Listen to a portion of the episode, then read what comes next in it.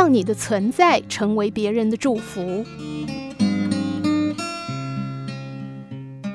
一只蜜蜂和一只黄蜂正在聊天，黄蜂气恼地说：“奇怪，我们两个有很多的共通点，同样是一对翅膀，一个圆圆的肚子，为什么别人提到你总是开心的，提到我却说我是害虫呢？”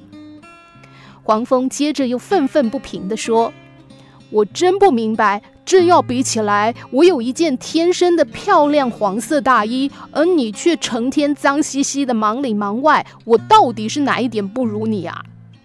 蜜蜂说：“黄蜂先生，你说的都对，但我想人们会喜欢我，是因为我给他们蜜吃。请问你为人们做了些什么呢？”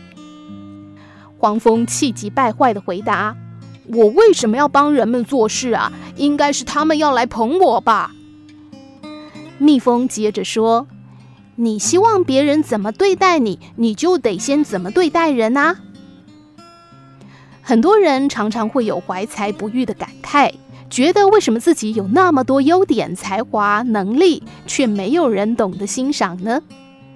在人们眼中，似乎自己的优点总是被忽略、冷落。其实，就像故事中的蜜蜂和黄蜂一样。一个人在这个世界上的价值，不在于他拥有什么，而在于他为旁人付出了些什么；不在于他拥有哪些优势、才华、能力，而在于他用了那些优势、才华、能力为别人贡献了一些什么。一个人的存在，如果没有办法成为别人的祝福，那么拥有再好的条件也是枉然。